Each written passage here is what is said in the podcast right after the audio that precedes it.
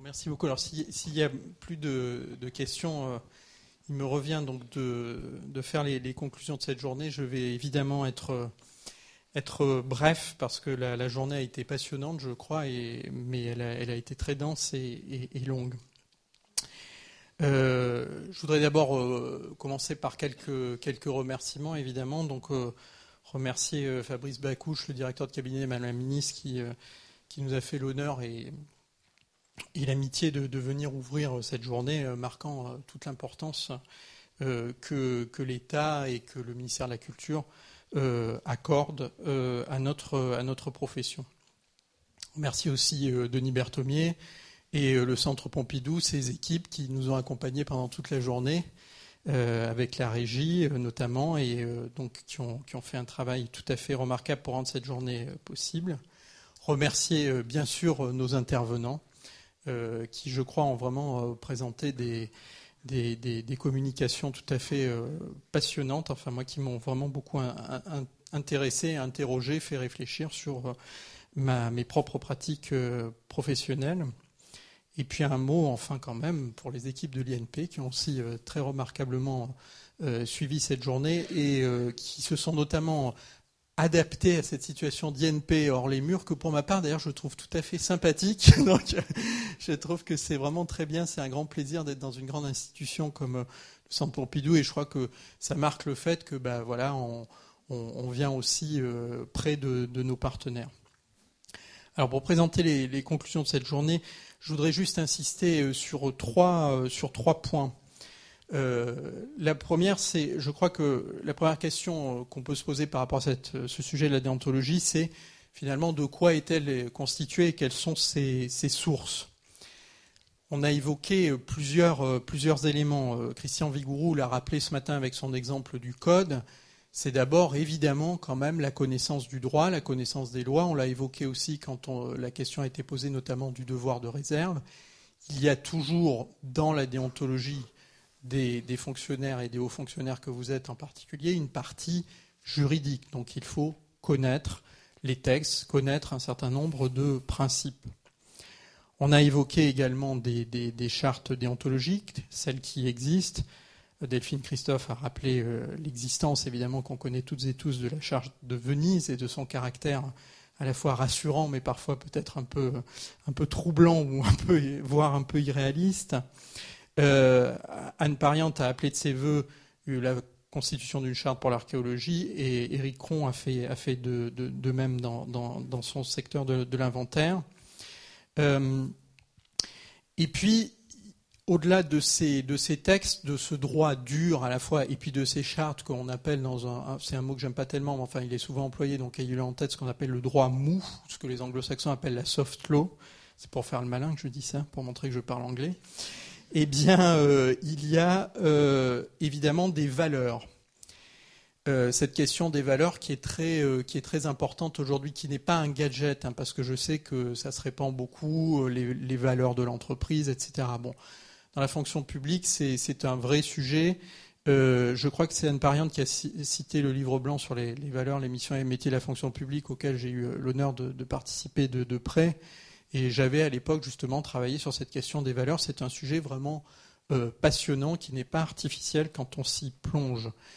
Donc on a des valeurs communes, on a des valeurs communes à tous les fonctionnaires. Et je crois que l'intervention de Christian Vigourou, et c'est pour ça que euh, j'avais souhaité avec la direction des études et Gennaro Toscano qu'on puisse commencer la journée par ça, vous a rappelé quand même ce socle commun, ces, valeurs auxquelles vous devez euh, évidemment être, être toujours fidèle. Euh, qui sont la probité, la neutralité, euh, l'efficacité. Et puis il y a aussi euh, les valeurs propres à nos différents métiers. Alors là, je serai, je serai bref parce que évidemment, c'est venu dans toutes les interventions qu'on a, qu'on a entendues. Je, pense notamment que Éric Cron là-dessus a, présenté de, manière très, je dirais, très parlante toujours cette, cette dialectique entre la pression qui peut s'exercer sur nous et le cœur scientifique du métier sur lequel il ne faut pas transiger. Mais vous avez vu qu'il l'a présenté, je trouve, d'une manière très constructive et très positive pour dire, et ça rejoint les échanges qu'on a eus, eh bien que la plupart du temps, ça marche. C'est-à-dire que la plupart du temps, on n'est pas on n'a pas à transiger sur nos exigences scientifiques et qu'on arrive quand même à faire comprendre, euh, face aux pressions qui s'exercent, euh, nos, impératifs.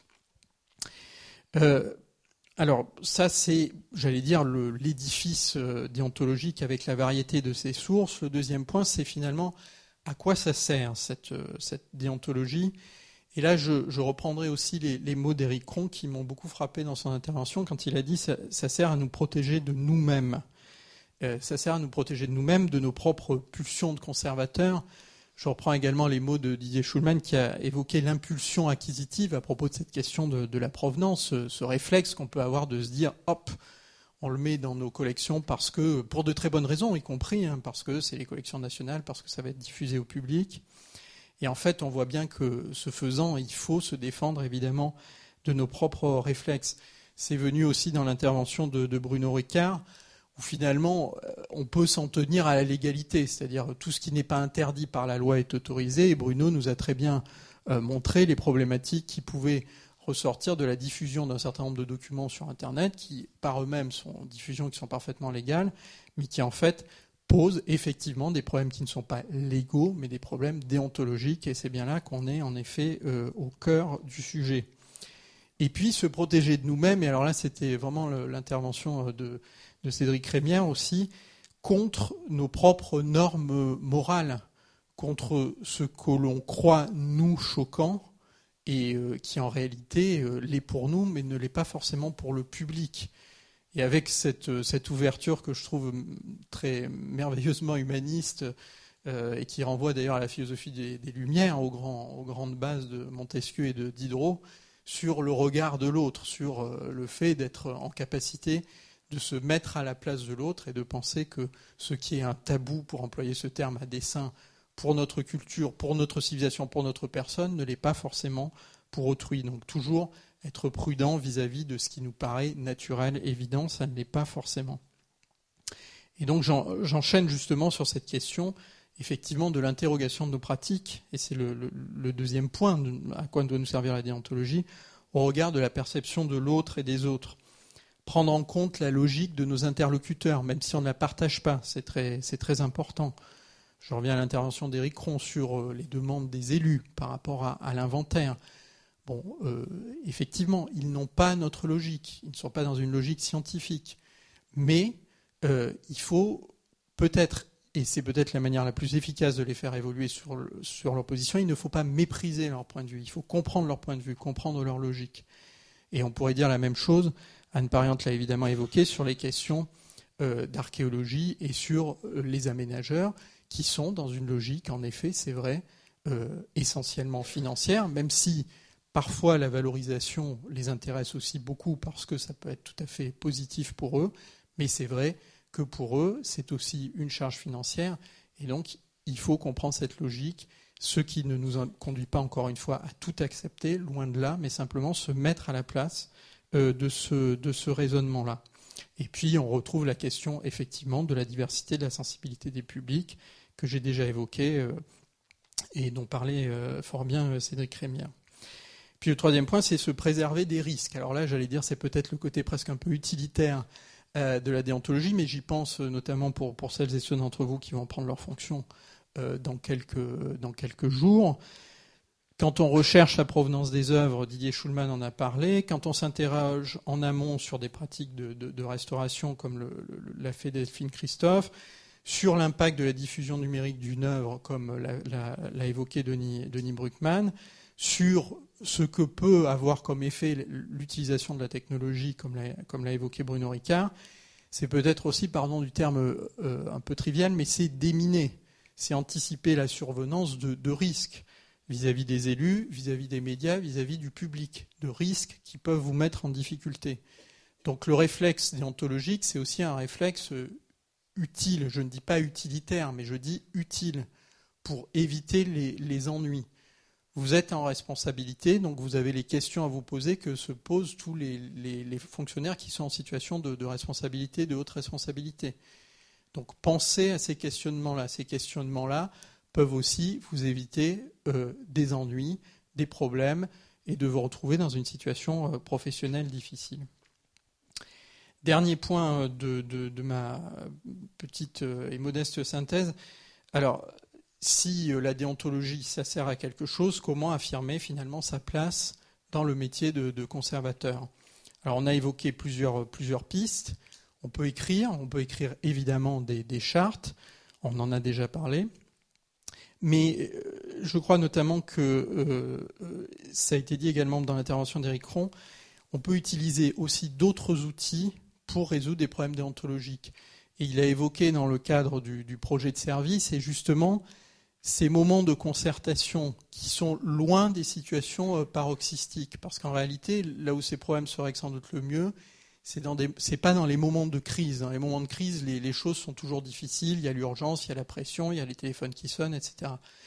Mais c'est dans des moments plus calmes, dans des projets à long cours, dans des projets structurants pour le service dans lequel vous travaillez, pour la structure dans laquelle vous trouvez, euh, collectivité ou, ministère ou, ou, établissement public, service à compétence nationale, bref, dans les moments où on a une réflexion de fond, penser à amener ces questions déontologiques. Parce qu'au moment où la crise survient, là, vous avez un référent partagé et écrit, de dire attention, ça, on en a parlé. Donc là, on fait comme, comme ça. Donc ce que je veux dire par là, c'est que ça n'est pas forcément seulement des, chartes spécifiques ou dédiées qui sont à part du reste des autres documents de fonctionnement de, de l'administration, mais ça peut être ces documents-là précisément euh, partagés. Alors, écrire, dialoguer, alors là, je, ne reprends pas les noms des intervenants parce que tout le monde l'a dit. Euh, voilà, il faut accepter, c'est des fois difficile, mais que les autres n'ont pas les mêmes valeurs que nous et que parfois, eh bien, leurs valeurs, même souvent, sont tout aussi légitimes, même si elles entrent en contradiction avec les nôtres. Donc je crois que ça a été dit aussi bien par les intervenants que par le dialogue qu'on a eu quand vous avez posé des questions on voit quand même que le, dialogue est quand même la manière d'aboutir aux solutions et que, euh, évidemment, on ne fera jamais de statistiques là-dessus. Ça ne marche pas toujours, Denis Bruckmann l'a rappelé, mais quand même 9 mois sur 10, ça marche, y compris, euh, et je, parle un peu d'expérience, parfois avec les hautes autorités de l'État, où on arrive quand même, effectivement, à convaincre euh, que telle ou telle solution n'est pas la bonne parce que ça pose des difficultés patrimoniales insurmontable et, je, l'ai vécu, euh, je l'ai vécu aussi. Et puis évidemment, donc euh, par la formation, donc euh, la formation, bah, c'est ce qu'on essaie de, faire aujourd'hui. Et évidemment, donc ça concernera les, générations qui vous succéderont, mais je, tiens beaucoup personnellement, et c'est partagé évidemment au sein de l'établissement, à ce qu'on fasse désormais de cette question de la déontologie une question prioritaire.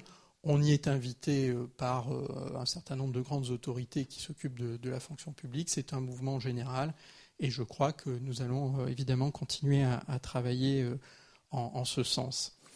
Donc en conclusion, je dirais juste que la déontologie, ce qui fait toute sa complexité, en même temps tout son intérêt et même son caractère passionnant, c'est que c'est une matière qui n'est pas figée, qui est, en construction. Ce n'est pas de la morale, je crois que c'est très important. Je crois qu'on est dans une époque où peut-être on n'a plus à faire la morale. Votre génération peut-être ne fonctionne plus comme ça et c'est sans doute très bien. Mais c'est pour ça que justement ce sujet est actuel.